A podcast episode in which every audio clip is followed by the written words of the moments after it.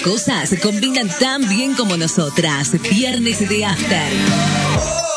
Viernes de After. Conducen Fabiana Gómez y Verónica Uber.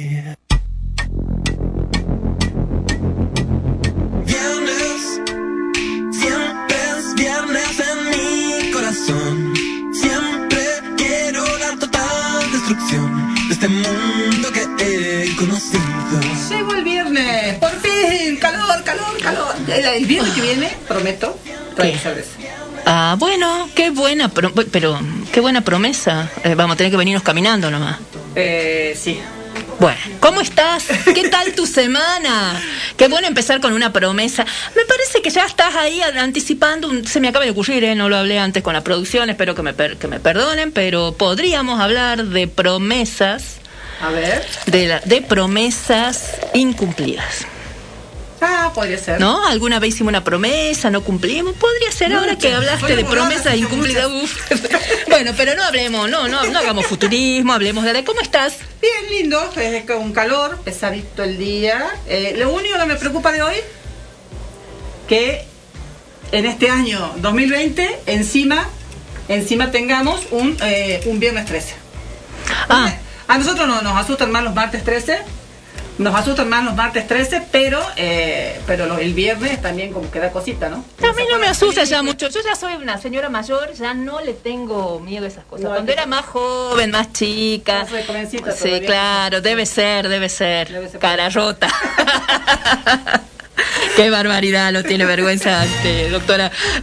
Me estoy acordando de un montón de cosas, mejor no. Fuera, fuera, fuera de mi cabeza estos recuerdos. Eh, ¿Qué tal? Semana movida.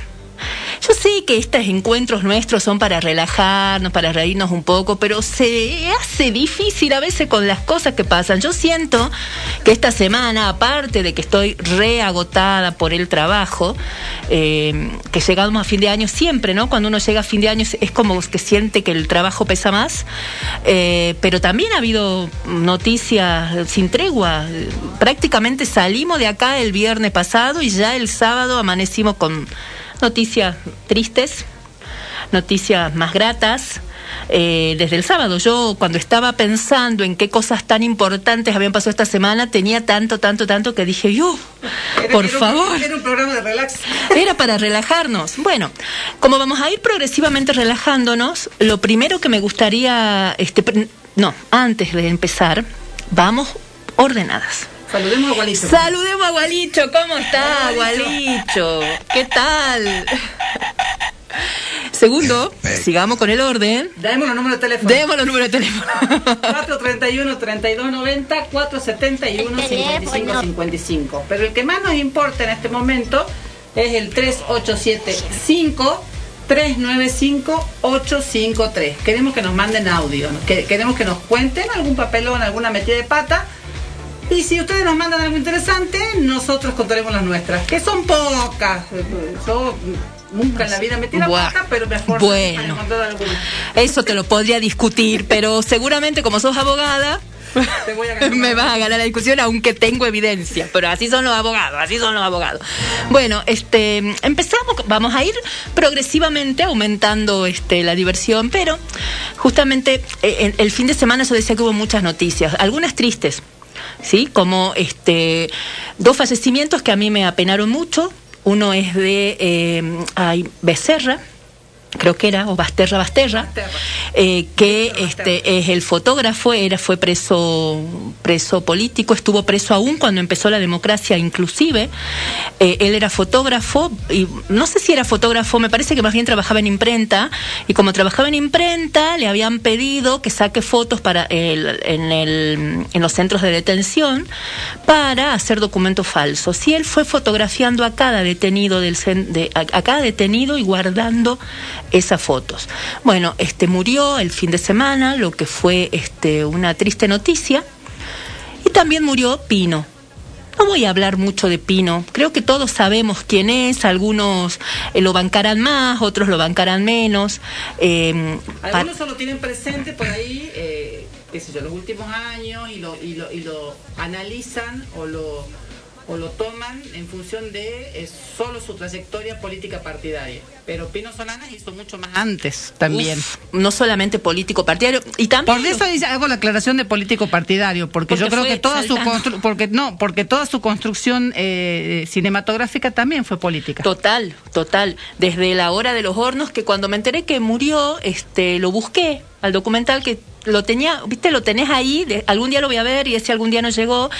Me, me impresionante porque lo hizo en el 68 y sin embargo hay planteos y cosas que siguen vigentes y me da como vergüenza de todos los dirigentes que tuvimos y que nos pasaron por aquí y que no hicieron nada en tantos años sobre, por ejemplo, con los pueblos originarios, para dar, para alargar nomás uno. Bueno, y fue uno de los grandes luchadores en todo lo que tiene que ver con eh, la cuestión del petróleo y de los, de los hidrocarburos. Sí. Digamos, fue el, el primero que empezó a hablar a nivel nacional de la lucha de en, en la época de las privatizaciones uno de pri- uno de los primeros ambientalistas. Eh, Y además que habla, que tenía voz eh, que tenía voz a nivel nacional, porque por ahí hablaban los empleados de IPF, hablaban algunos ambientalistas, pero no tenían la llegada que tenía él, sobre todo en esa época de la privatización, porque también fue su época de eh, venía eh, de- teniendo su época de mayor esplendor eh, cinematográfico, en la época que- en la que el cine argentino era muy importante y se veía mucho y era así como ahora se ven mucho las series. En esa época, todos íbamos a ver las películas argentinas, íbamos a ver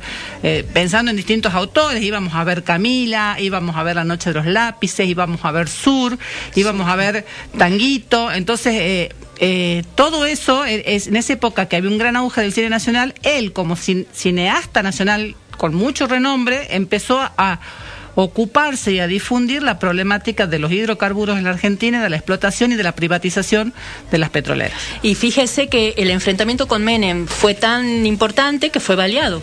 No sé si te acordás de ese episodio. Alguna vez fue este, víctima de un episodio de este tipo eh, y él siempre lo atribuyó, obviamente no hay pruebas de que digan fue Menem, pero él lo atribuyó a su política absolutamente en contra de las privatizaciones y todo esto.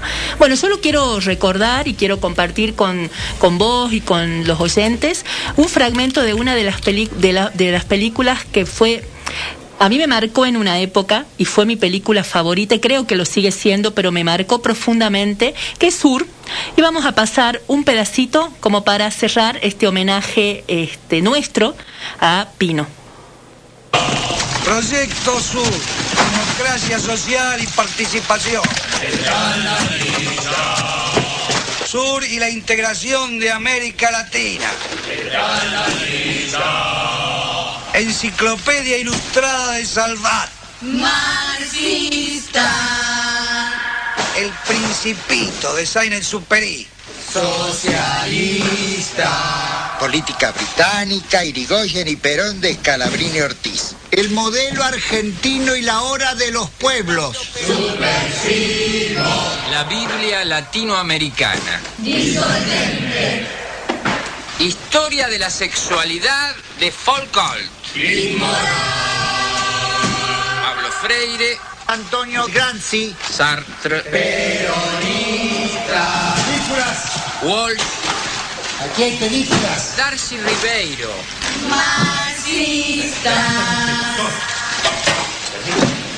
Obras escogidas de, de Freud. Coño. Aquí leo coño. La hora de los coños. Pero esto es pornográfico. Matemáticas modernas y formación del niño. El destino ha querido que nos encontremos en medio de este gigantesco e inmundo papelerío. Papeles e ideas de neto corte subversivo que felizmente estamos extirpando de raíz en toda la República.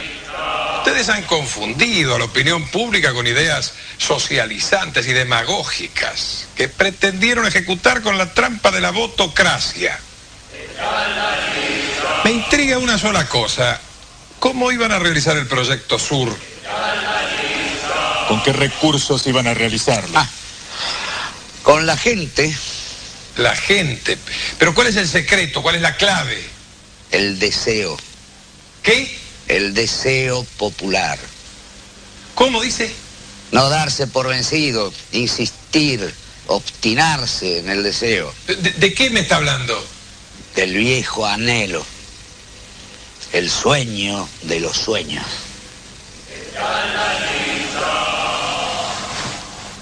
Coronel, ¿qué está diciendo este hombre? Mire, general, si ustedes no saben lo que es el sur, es porque son del norte.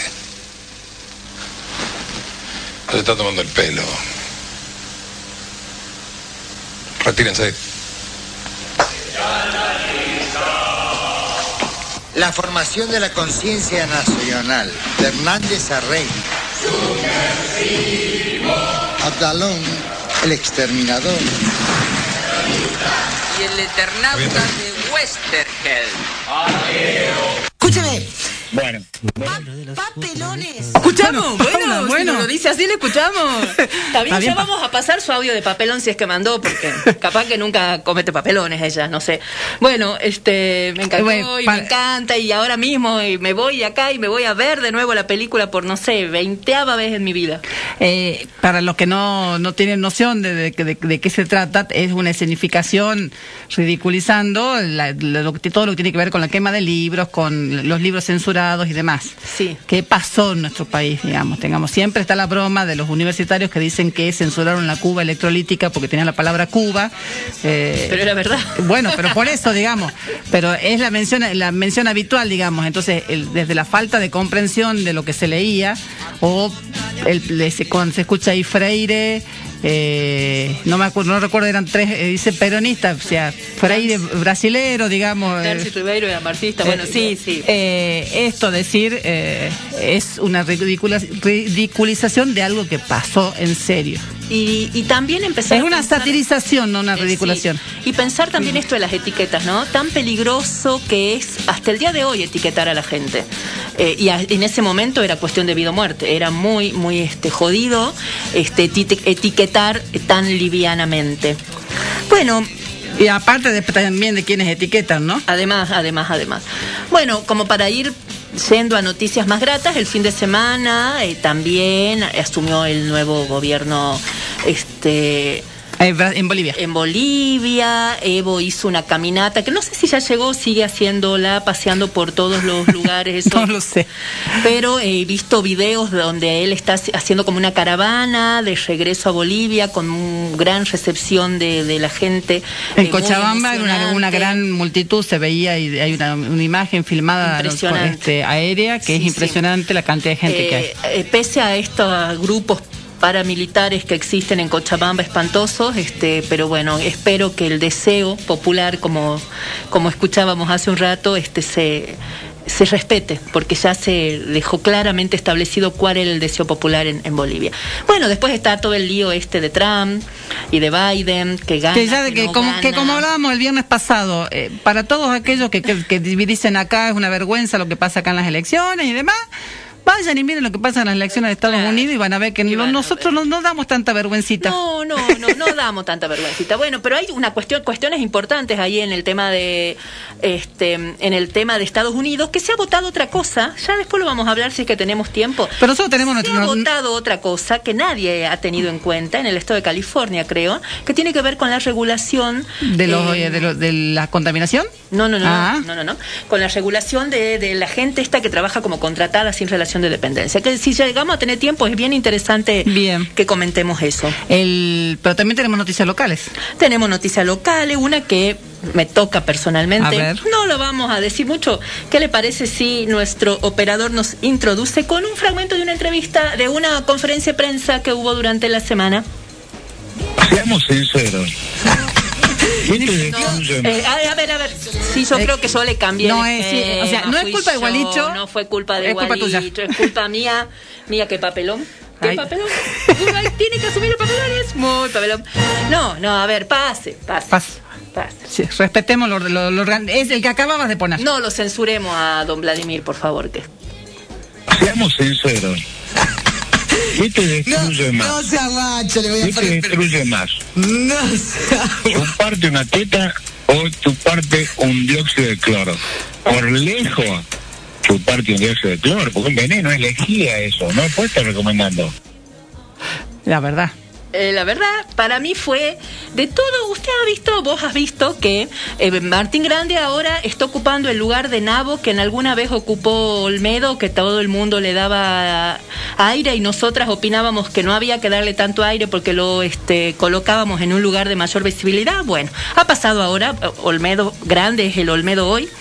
Por suerte Olmedo ahí está, ¿no? Medio Por que- ahora por sí. ahora no queremos hablar mucho del tema, pero se habló mucho en medios nacionales con, de una intervención de Grande de 28 de octubre, ya hacía como dos semanas, lo habían Pero además, descubierto a ver, lo descubrieron ahora porque viene diciendo lo mismo hace rato. También, pero a mí me pareció que la mejor definición y la mejor opinión respecto a estas pavadas que dice alegremente este señor, eh, la tuvo nuestro querido Susa amigo Vladimir cuando habló de que era peor, hablando también de, este, irónicamente, esta los cuestión de las sanciones también, ¿no? Claro, de no, y- sancionar porque chupaste una teta y sa- no le y dejás que hagan esta apología de, de un producto que está No, y además nos está haciendo quedar igual de bien que Mary. Además.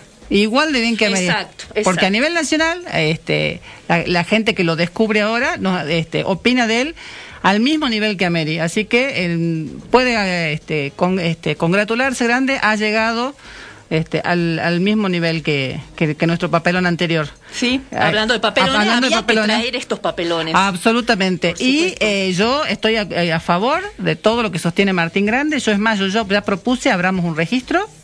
Todos esos que quieren tomar este dióxido de cloro y quieren este no vacunarse, los registremos, listo, en, arranquen nomás, vayan tomando. eh, y bueno, Y vayan tomando. sí. Las acciones privadas de los hombres que no, no afectan a terceros Pero- están libres del control de los magistrados. Pero no difunda, digo, a ver, que vos querés, no, no, no, no trate de convencer a la gente. Que ya está, vos querés, hacerte cargo. Eh, Y eh, eh, Martín Grandes es el Jim Jones de Salta. ¿Sabe quién es Jim Jones? ¿Se acuerda? Bueno, usted no- no- nosotros no tenemos por qué acordarnos porque no sé si pasó cuando nosotros éramos chicos, cuando nosotros no habíamos nacido. Vos te estás acordando, Pero- así que acá estás acabando. Pero hubo un líder de una secta en, en Estados Unidos y que se fueron, creo que a este, más hacia Centroamérica, que se terminaron suicidando todos, digamos, Sí. que, lo, que, se envenen- que los convenció a todos de envenenarse, a familias enteras con niños y todo, envenenarse. Bueno, eh, está siguiendo el, este, en Tenga de cuidado, decirle, Tenga cuidado, usted envenenese todo. lo Martín que quiera. Jones. Deje de convencer a la gente porque es una irresponsabilidad y no te- y tenemos que ser responsables todos pero sobre todo cuando uno está, Está en un ejerciendo medio- una función pública y, y, en está un en un medio, de comunicación, las dos cosas. Bueno, este ahora sí, ahora sí, la que yo me había adelantado. Lo que pasa es que este tema me tiene muy mal porque esto me toca en lo personal. Ahora sí, vamos a escuchar un pedacito de una conferencia de prensa del COE. A ver. La semana pasada nos reunimos con el ministro de Educación y su equipo y con médicos de epidemiología y nos solicitaron, el ministerio le solicita al COE una aprobación de, tres actividades. Una presencialidad de tres semanas de actividades con los directivos de los colegios, con algunos colaboradores de esos colegios, cumpliendo los protocolos que ya están establecidos por el Consejo Federal de Educación, para tres semanas de actividad de los chicos de quinto año. Acabamos de aprobar y enviar un protocolo también con gente de epidemiología, hoy, recién hace una hora, para hacer en esa misma, cuando termine esa actividad de esas tres semanas, hacer un, acto acorde a protocolo también de eh, fin de año de colación de grado. Y después también nos solicitaron la posibilidad de cierto grado de presencialidad en las escuelas de verano que tiene Salta, sobre todo los cerros, y también presencialidad en exámenes previos que tienen alumnos que rendir, que pueden hacerlo de manera virtual o de manera presencial optativa, de secundaria estamos hablando, ¿no? O sea que esas tres actividades nosotros, con los protocolos correctos, lo hemos aprobado. Bueno, Acabamos hace una hora de aprobar el protocolo. Eso se llama planificación. bueno, así ha sido nuestra tarea. Hablo de nuestra tarea porque este, yo trabajo en educación. Así ha sido nuestro trabajo todo este año. Un- yo no sé si no existe planificación o si planifican y comunican mal. ¿No? Esa es la gran duda que tengo. Lo que sentimos nosotros, los trabajadores de educación, es que hay, y hablo de secundario, no sé qué pasa en otros sistemas, la verdad es que hay mucha, eh, eh, mucha imprevisibilidad. Todo, es- sentimos como que están todo el tiempo improvisando. Unos días antes nos habían dicho que no podíamos abrir las escuelas, pero días antes de esta conferencia, ¿no? Jueves o viernes de la semana pasada habíamos hecho una reunión, mm, eh, Zoom, todo, que no estábamos autorizados a abrir las escuelas, incluso se le llamó la atención, mm, se, se llamó la atención, para mí fue un llamado de atención, un tirón de oreja a todas aquellas escuelas que bajo Poncho están abriendo, sobre todo para cobrar que quieren cobrar. y cuota, lo que está pésimo, pero bueno. Y nos dijeron no, y esto, a ver, fue hoy esto, y a los dos o tres días nos están diciendo hay que ir a las escuelas, tres semanas. Eh, eh, uno se siente manoseado con una enorme falta de respeto. Estamos en este momento tomando mesas de exámenes por Zoom. Muy difícil, porque en el caso de nuestros alumnos, tienen muchísimas carencias de recursos digitales, tecnológicos, internet, conectividad. Están haciendo grandes esfuerzos y nos vienen de golpe de un día para otro con una cosa, con otra. Nosotros las instituciones nos organizamos y trabajamos de manera organizada y organizamos con tiempo. A esta altura ustedes están haciendo el cierre, organizando todo lo que es cierre, recuperación de los que pudieron Todo hacer. vino después de lo que nosotros este, Pero por eso, planeando. digamos, eh, la- eh, ustedes no es que porque no están yendo, eh, no eh, no tienen su, no tienen sus actividades, no es que tienen este su- sus jornadas, este sus reuniones de, de profesores, su Sí, hemos hecho actividad, reuniones por Zoom, reuniones de departamento, eh, hacemos por ahí videollamadas en, en cuando somos grupos más, más pequeños. Eh, eh, se ha estado trabajando con contenidos digitales que se subieron a la plataforma, que se mandaron por WhatsApp a los alumnos.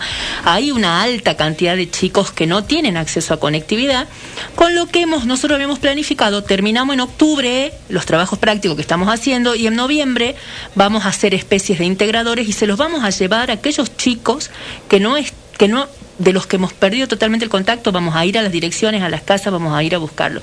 Eso lo planeamos nosotros porque no había como definiciones de nuestras autoridades y tras eso empiezan a aparecer definiciones cuando uno ya tiene todo una maquinaria iniciada. Así trabajamos, por lo menos en el colegio donde yo trabajo. Ustedes no, no te- somos tenían, improvisados. ¿Tenían planificado algo para el cierre del, No, del quinto no, año? porque no se puede. No, pero alguna alguna actividad, No, nada. Nada, porque en realidad además se cansaron de decirnos que el quin- que que digamos Que no terminan ahora, además. ¿Cuándo terminan? Terminan en, en, abril. en abril del año que viene. Se cansaron de decir que terminan en abril, se cansaron de decirnos, pero como le digo, dos o tres días antes de este conferencia de prensa del COE, nos decían que terminaban en abril y salen con que ahora estamos autorizados a hacer una colación de grado. ¿De chicos que no terminaron la escolaridad? No, lo que pasa es que esto para mí está hecho a medida de los colegios privados. Yo creo que, y el colegio privado lo que quiere es la fotito y el marketing. Es una opinión mía, personal, de la que me hago cargo y agrego. Si el colegio privado no quiere perder matrícula, y bueno, empieza a replantearse las subas exorbitantes de la cuota que están haciendo. Porque, ¿sabe lo que han hecho? Las clases populares que han tenido un poquito de excedentes eh, de sus sueldos y han priorizado la educación de sus hijos eh, con una idea equivocada de que lo privado es mejor que lo público, que eso lo discutiremos en otro momento porque es un tema para mucho, ahora se están volviendo a los colegios públicos porque son impagables las cuotas. Colegios con cuotas, este que toda la vida han sido muy económicos, colegios confesionales en las zonas populares, seis mil pesos la inscripción en un colegio salesiano que está en la zona este. Seis mil pesos la inscripción. Es una barbaridad. Viven en un termo, no tienen idea de cuál es la situación económica de las familias de las clases populares. Y entonces, pero ellos quieren el marketing, quieren la fotito para porque para mí la única explicación que yo encuentro, que cuando hace una semana nos dijeron que no y nos repitieron hasta el cansancio que las actividades terminan el 20 de abril, ahora el 30 de abril, ahora aparezcan con que hasta podemos hacer colación de grado. Realmente es una falta de respeto. Y ojo, no es compromiso con los alumnos. No es falta de compromiso con los alumnos. Claro, pero además No que- nos quejamos porque no queremos verlo a los chicos, porque no queremos volver a trabajar. Nos quejamos porque nos sentimos manoseados. Pero, Sean serios. pero además la colación de grado no tiene sentido cuando no se terminó el año escolar. Bueno, pero es que ahora apareció una resolución el 28 de octubre que pone cuatro fechas para terminar el quinto año. Primera fecha 4 de diciembre. ¿Quiénes van a poder acreditar el 4 de diciembre que efectivamente cumplieron con todas las actividades? Y los chicos que han tenido conectividad, que nunca les ha fallado, que tienen Y hasta por ahí nomás, hasta por ahí nomás, porque yo charlando este, con, con varios padres y demás, eh, bueno, no sé qué pasa eh, por ahí con los del secundario, pero sí con los del primario. Hay padres que están hartos de las tareas, porque están hartos ellos, porque son ellos los que tienen que estar haciendo, más allá de que el docente envía, los chicos no tienen por ahí la concentración para, para una clase presencial en Zoom, entonces eh, mucha explicación hay que dársela de cosas que uno, de que los padres no saben, entonces ya, ya algunos decidieron a esta altura del año ya lo que no saben no lo explican, y las tareas que se pueden hacer se hacen y las que no se pueden hacer no se Además, hacen. lo- el año, el- una de las cosas que también se planteó es que es que ya el año escolar, como se lo entendía, por esta situación de excepcionalidad ya no existe. Ahora se habla de una unidad pedagógica de dos años y el alumno de primero a cuarto va a pasar de curso, o sea, va a promover los dos años en diciembre del año que viene. Pero bueno, es para- un tema para hablar mucho, simplemente realmente muy improvisados.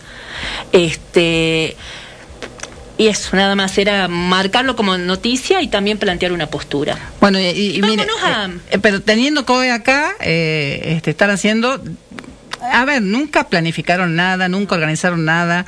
Eh, como básica, me parece que más allá de que del dispo se podía haber mantenido, una cosa básica, el tema de los pares e impares se podía haber mantenido, que ayuda a, a tener una, un, un cierto ordenamiento, ya teníamos todo un acostumbramiento a, manejarnos de esa manera, entonces era más fácil mantenerlo, mantenerlo de los domingos, que a su vez en Metán, por ejemplo, los supermercados no abren los domingos como regla general, que evita también la explotación de los empleados y, y también lo obliga a uno a organizarse durante la semana para hacer las compras y demás.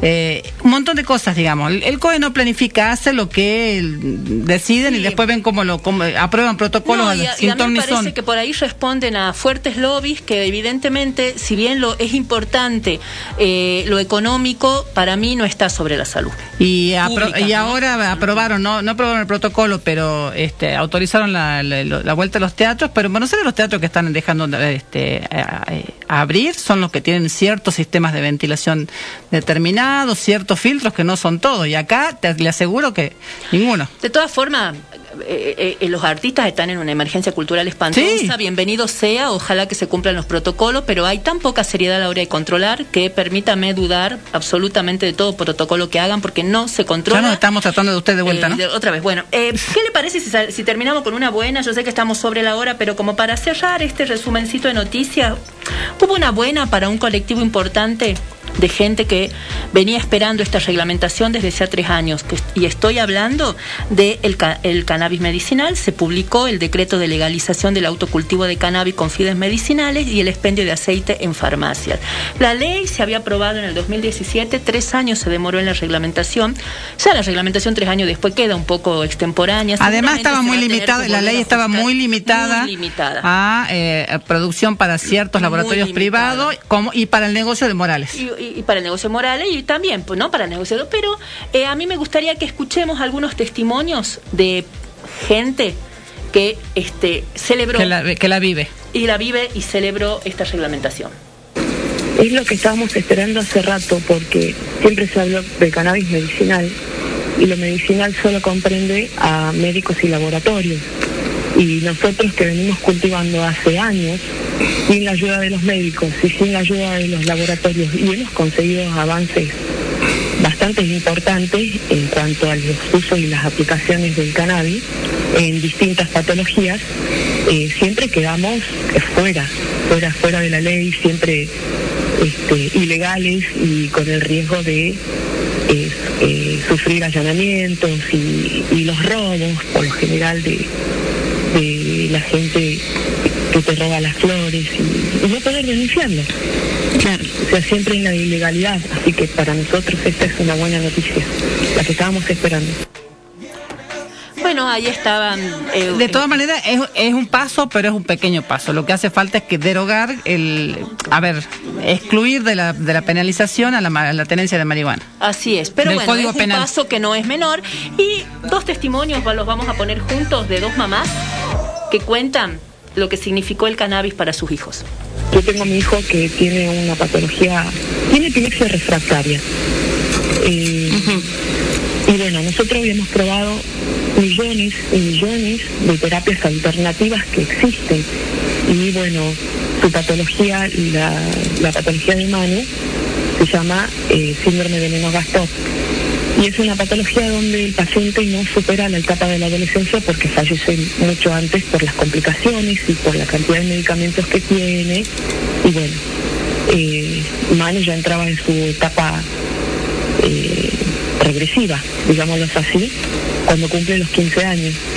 Y bueno, eh, las, todas las terapias que nosotros aplicábamos con Manu eh, tenían un tiempo muy corto de duración y la última que llegó por, por, por amigos, que te dicen, mira Mari, esto funciona para epilepsia, mira esto y así, bueno, llegamos al cannabis que nos quedaba ahí. Al principio, bueno, mi reacción fue como, creo que la reacción de todos, el decir, no, mira, yo a mi hijo no lo quiero drogar.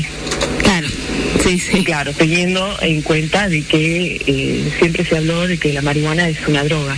Pero siempre se la criminalizó una- un- muchísimo. Eh, claro, sí, se la demonizó así de esa manera como droga.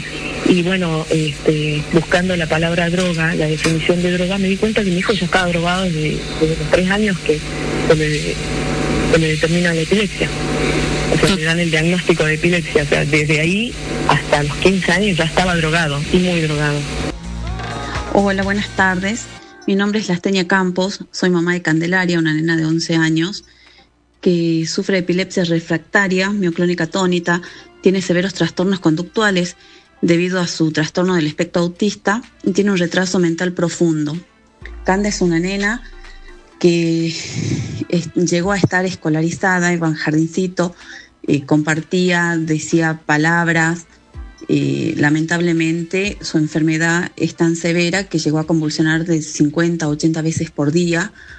Hoy eh, es una nena que no, no tiene lenguaje, su motricidad fina es prácticamente nula, su estabilidad no es buena, este, bueno, debido a la cantidad de convulsiones que han ido deteriorándola hasta que tuve la suerte de cruzarme con un grupo de personas que estaban en la misma lucha que yo y bueno, creamos una asociación, ASOME, una asociación autorregulada, Soberanía Medicinal.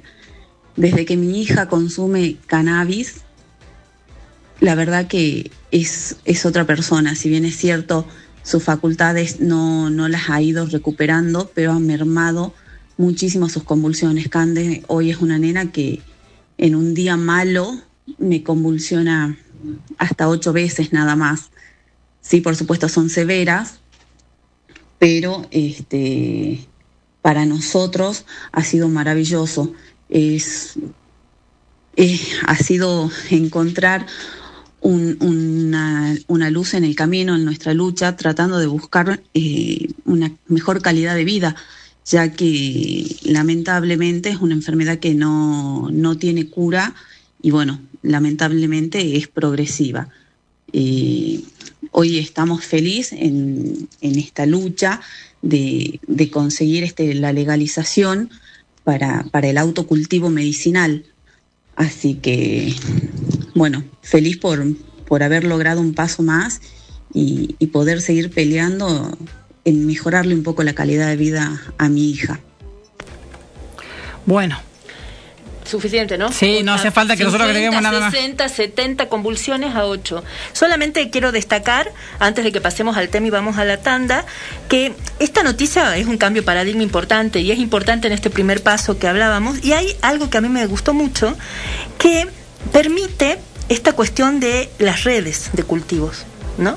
Eh, y me parece interesante porque se han creado comunidades de familias, como contaba este Lasteña, eh, que, se, que se ayudan. Por ejemplo, yo vivo en un pequeño departamento, no puedo, pero el otro tiene terreno. Entonces han armado redes de cultivo para este autoabastecerse eh, y esto está reglamentado y me parece que es como también muy importante.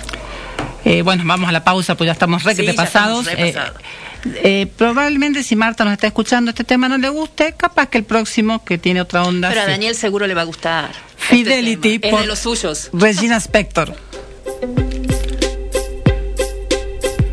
I never loved nobody.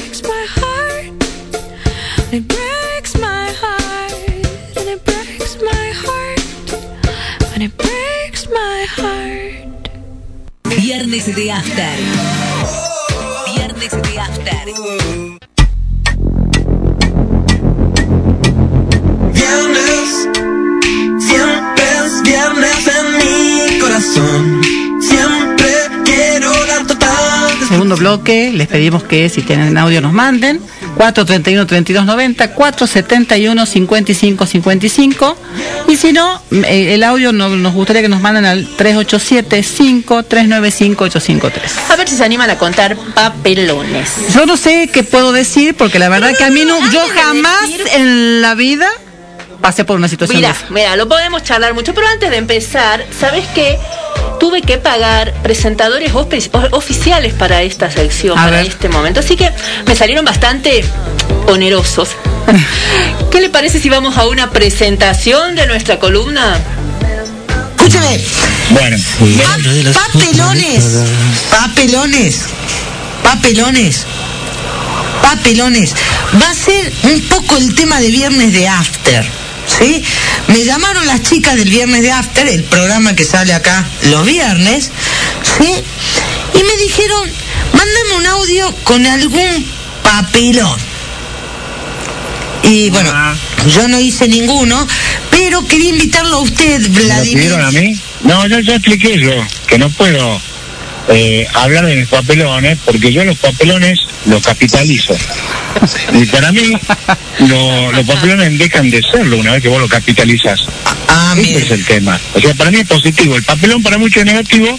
Para mí un papelón, de alguna manera, eh, tiene un final feliz.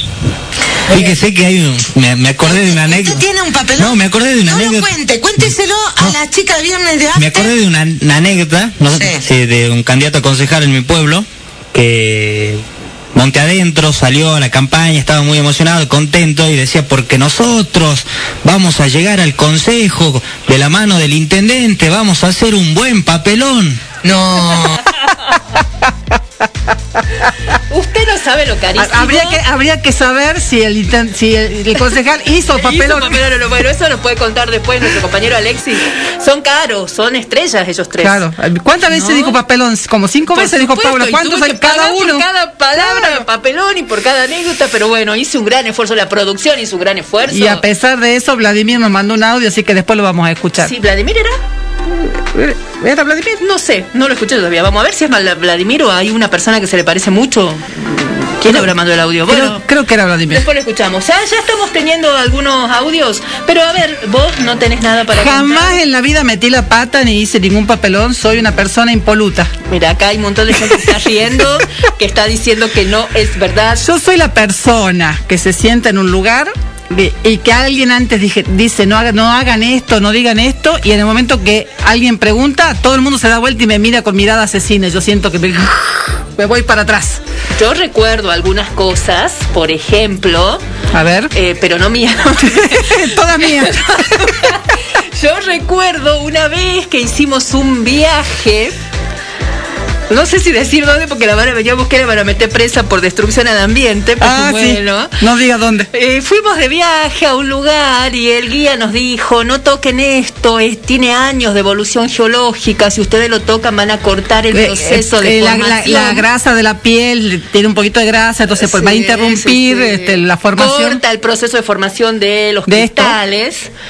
Y la doctora, mi querida amiga, fiel a su estilo, como no podía ser de otra manera, se Eh. tropezó, trastabilló como cinco veces y para evitar caer se fue agarrando y metiendo su mano grasosa sobre todos los cristales en formación. Años de evolución geológica. Miles de años. Segundo. Me, yo me, me paré rápidamente, así como que... Como, Disimulada. Como se para uno cuando quiere disimular. Y el justo el guía estaba mirando para otro lado. Y había una persona, una, una, este, que, eh, Fabiana estaba escuchando lo que decía el guía y la otra persona que estaba cerca me miró y se, empe- se empezó a matar de Nos risa. terminamos, nos dolía la panza de tanto reírnos, pero es un papelón. No la, vio, la vimos solamente nosotros. Yo recuerdo uno mío. Ajá. Cuando yo era estudiante en la universidad, había un profe que era de apellido Quero. Y no sé por qué, la verdad, todo el mundo le decía, bueno, sí sé por qué, pero todo el mundo le decía a sus espaldas rosquero. Ajá. ¿no? No se llamaba roje- rosquero porque aparentemente a este profe le gustaba mucho la rosca, la rosca política, Política. universitaria. Un día yo era consejera superior en la universidad y estábamos hablando y yo pido la palabra y habíamos arreglado algo con este con el doctor Quero y yo digo, porque ya lo arreglamos con rosquero. claro, yo pensaba que se llamaba Rosa todo el mundo pensó roja. Todo el mundo se rió por lo bajo para que pase desapercibido. Fue uno de los papelones que más recuerdo. Pero bueno, no hablemos tanto de nosotros. Claro. Escuchemos Las qué tienen nuestros oyentes y amigos. A ver, algunos papelones. Una que fue mundial, mundial, mundial, fue eh, cuando hicieron la reinauguración de, de etcétera a Amnesia. Este, No sabemos cuál es el No sé de qué están hablando, la verdad. No yo conozco me ese puse a lugar. bailar en la silla, después se prohibió la silla. Éramos todos los, culpa de los ella. carrizos en, en grupo, este, estaba una banda y yo me puse, creo que era la Revival, este, me puse a bailar en la silla, se me enganchó el, el pie, se me enganchó el pie y Podría haber pasado vos. Pod- y podría haber sido yo. sacarme el pie de la silla y caí con, así caí crucificada al piso. Y, y obviamente mis hermanos, en vez de, de ayudarme, este, se fueron toda la mierda, me dejaron así acostada en el piso, yo estaba justo, caigo justo contra la contra el parlante y vino el dueño de Amnesia, me dice, ¿estás bien? Le digo, sí, pero no me puedo levantar. Este, y bueno, y ahí me tuvieron que socorrer. Este, y yo sola, yo sola ahí, y les decía, che, vengan acá, y nadie quería acercarse a mí. Este, fue, pero anecdótico, pero por meses y años se, se, se habló de eso y obviamente a partir de ahí se prohibió las tarimas. O sea que la culpable es ella. Las tarimeras ya no iban más. Eh, bueno, me puede haber pasado a mí tranquilamente y probablemente me haya Y pasado hasta en ese lugar. en ese lugar y probablemente me haya pasado. Me pasó algo muy parecido. eh, voy, a- voy a, ir- voy a ponerme más antigua que, que Amnesia y etcétera. eh, en el Salta Club, en un recital en el Salta Club, que de- debe haber sido de SAS. No sé de qué está hablando. Debe haber sido un recital de SAS. En determinado momento, los, este, tres o cuatro, eh, éramos un grupo de compañeros del colegio, nos subimos a los hombros de nuestros compañeros, tres o cuatro chicas. Y bueno, parece que el chico que tenía yo abajo era tan- igual que yo. y en determinado momento nos caímos desparramados. En, en medio de toda la gente que se abrió, así como describe eh, este el audio, de este, que se abrieron y quedamos tirados en el piso. Se abrieron y los desconocieron. No sabemos quiénes son. Ay, por favor. A ver, ¿tenemos algún otro audio? Bueno, un papelón, papelón, papelonazo en tiempos de Zoom. Eh, tenemos una, una clase vía Zoom de inglés y bueno, como no estamos acostumbrados a, esa, a ese, medio tecnológico en la comunicación, eh, nos unimos a la reunión y bueno, estábamos eh, la profe recibiendo todo lo más bien y como bueno, no, no la escuchábamos porque nosotros, ella, a nosotros sí, eh, Emilia le, le decía a su papá, le tapaba la boca como diciendo que se calle y él decía, déjame, déjame, no me, déjame hablar, sos igual que tu madre, no me dejas hablar. Y la profe ahí escuchándolo todo y yo me quería morir, morir, morir en poco, te juro, ay no. Bueno, además del papelonazo en medio del Zoom, este, bueno, un bronco. Lo sacó Bueno, leve. Bueno, a, Mary, a Mary- a Mary le fue peor, eso estaba Claro, pensando, eso fue lo que a le Mary pasó. le fue mucho a Mary creyó que porque él no escuchaba no lo veían a él. y- bueno, me parece que en clases este año pasó mucho eso, Mucho ¿no? De los dos lados. de. Creo que ahí hay otro de, de- de la misma persona que cuenta también, este, porque también tiene que ver con nenas chiquitos en las escuelas, ¿no? Este, No, y también docentes que no están acostumbrados a la tecnología. Entonces, al principio de la cuarentena subieron muchos, eh, eh, filmaciones de profesores eh, eh, puteando a la, a la- a la computadora y demás cuando todos los estaban los escuchando todos. O leyendo nombres de alumnos inexistentes Sí. que tenía, que eran, que buscaban que los, ellos los leyeran y demás. ¿Hay algo más? No, y otro peor, va todos, todos con Zoom, ¿no? Te, te digo que Zoom es una herramienta este, medio intrusiva ¿Medio? en la casa. La verdad que yo me doy cuenta eh, eh, cómo nos ha modificado los hábitos de, de- de vida, es tremendo porque Emilia estaba en, en una clase y resulta que había un espejo detrás de ella y, y en el espejo se, bueno, obviamente que se reflejaba justo a la pantalla donde ella tenía Zoom y ella tenía que cantar, no sé qué, hacer ahí unas coplas que había practicado y después no sé, otros cantitos que había hecho. Y yo, mientras que ella cantaba, yo bailaba, que se payaseaba, viste, así. Y claro, después yo me di cuenta, claro, todo el mundo se mataba de risa, no sabía por qué se reía, era porque me estaban viendo a mí cómo bailaba en el, en el reflejo del, del espejo. No, no, soy una papelonera asquerosa, mira.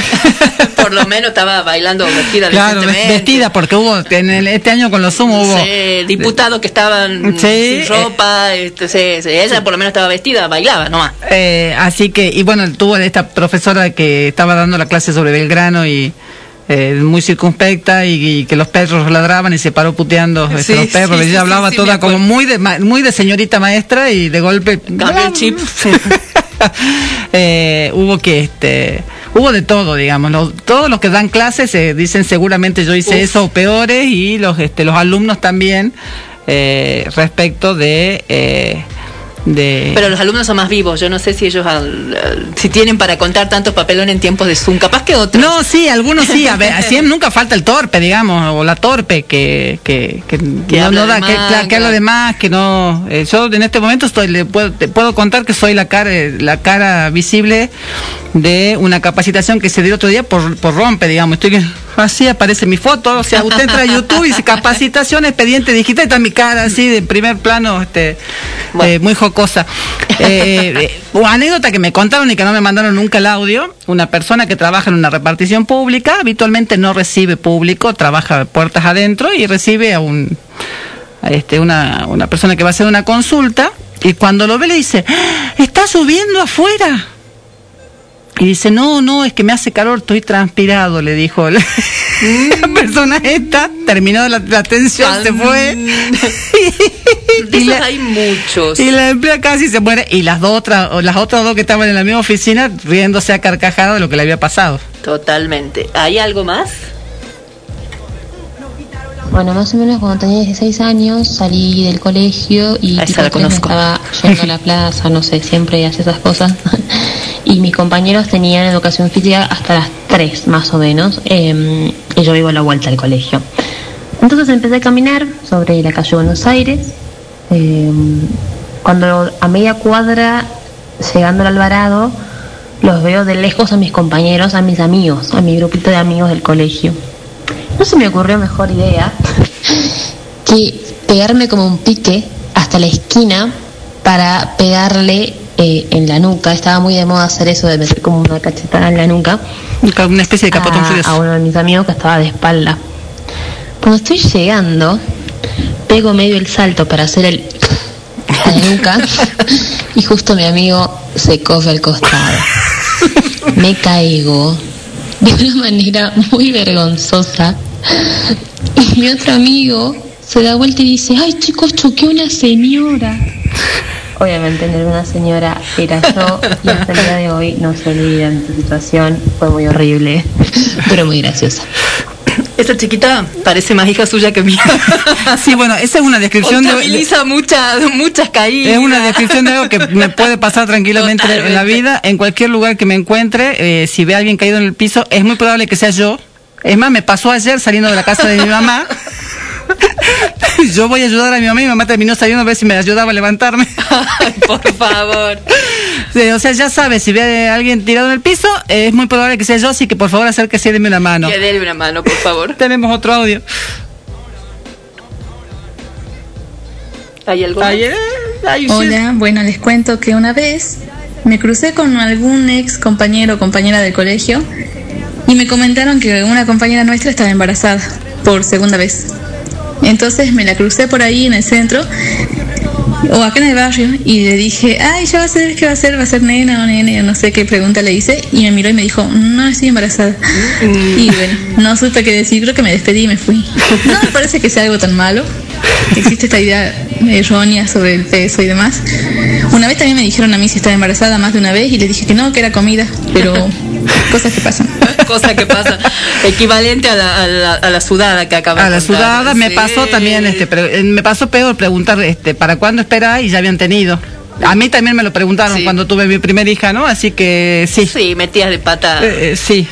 De todas maneras, en ese momento una no sabe, porque también sabe que la, que la, la otra persona está, no le causa ninguna gracia en ese momento, bastante insegura se siente con su cuerpo. Eh, ¿Otro audio?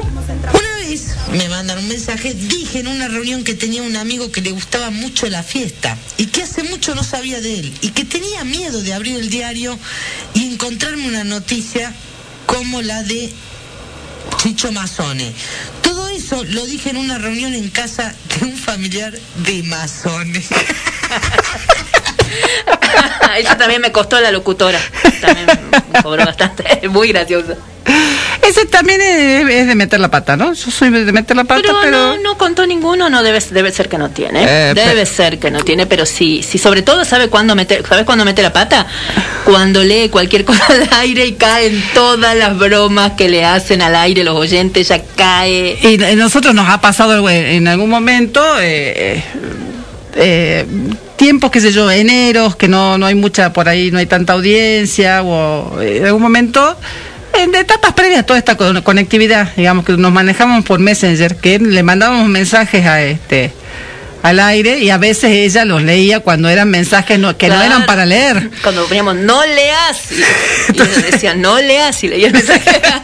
sí, a Patay más bien de pitadita también, ya como dice aquel operador de fe, le habrá pasado muchas veces. bueno, sí, tiene que ver con ser despistado también, ¿eh? viene de la mano.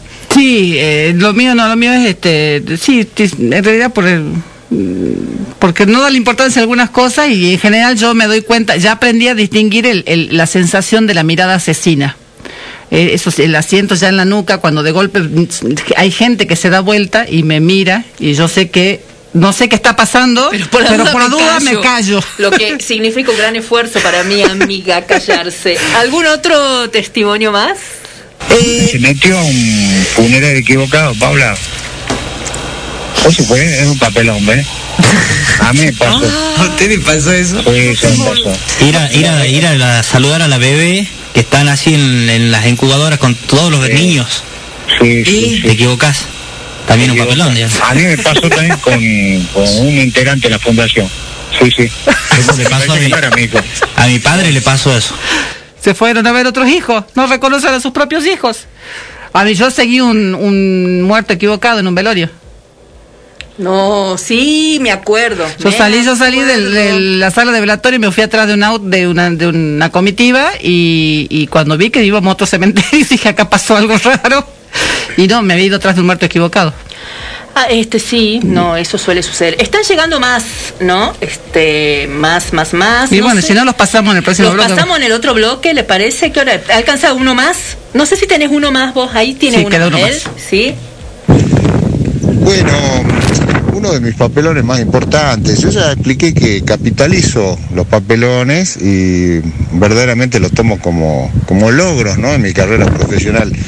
En muchos de los casos. Bueno, uno de, de ellos, los más significativos, fue hace unos años cuando tuve una reunión con una alta funcionaria de la municipalidad. Hoy ya no está porque ha, cambiado eh, no sé si el color político, pero ha- han cambiado los funcionarios. Entonces en esa reunión, en un momento determinado, eh, me acerco a esta funcionaria y le digo, sí, en esta época hay que caminar mucho, te veo caminando mucho, te veo con mucha, con mucho entrenamiento. eh, por, la, por las platabandas eh, de la zona de Tres Cerritos, todos los días te veo. Y bueno, me imagino que hay que caminar mucho cuando, eh, cuando una está embarazada. ¿No? Entonces me parece, que hay que hacer mucho, mucho deporte también en esa época justamente. Entonces bueno, te veo caminando mucho. Y a lo que ella me dijo, no estoy embarazada. Bueno, ese fue uno de mis papelones más notables porque lo dije así como en voz alta y delante de mucha gente. ¿Qué va a hacer? Eh, para meter la pata estamos mandados a hacer. Estamos mandando a hacer, sí, sí, sí. Bueno, tenemos un par más que lo pasamos en los otros bloques y si llegan a más, pa- o no sé. Si nos oyente quiere llamar y contarnos el si suyo, nos también. quieren contar algo más, ahí hay un par más. Pero, Pero lo, lo dejamos para el próximo bloque. para el próximo bloque. Eh, vamos a, A- la pausa. a la pausa con un tema para levantarnos un poco, ¿le parece? Bueno. ¿Qué tiene ganas de escuchar? Bueno, no, no sé para qué te pregunto si voy a poner lo que a mí se me ocurre. Nos vamos con Damas Gratis y Viru con Vieron. No te creas tan importante.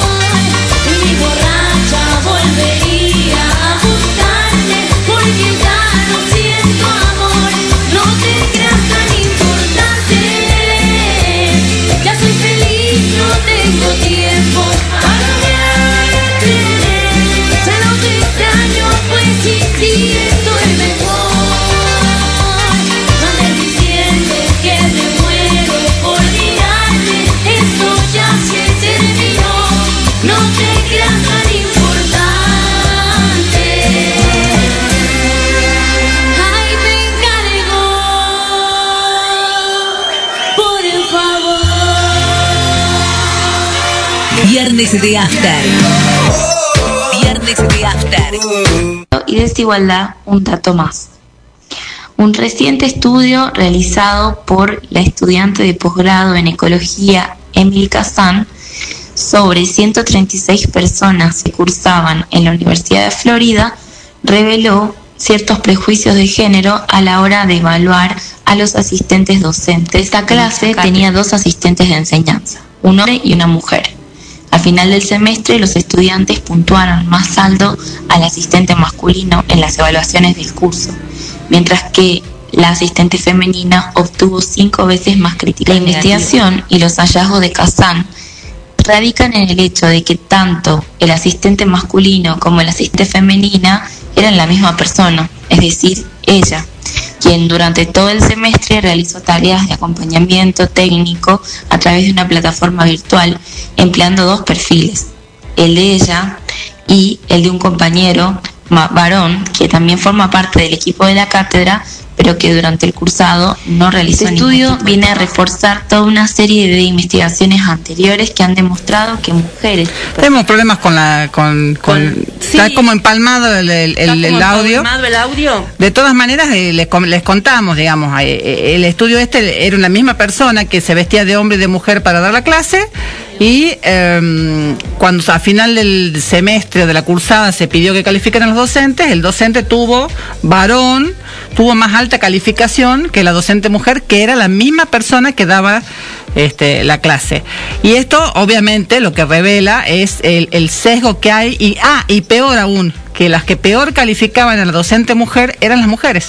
O sea, tenían menor ni- nivel de aceptación la, la, este, la docente mujer, que, siempre fue la misma, que eh, el, docente varón.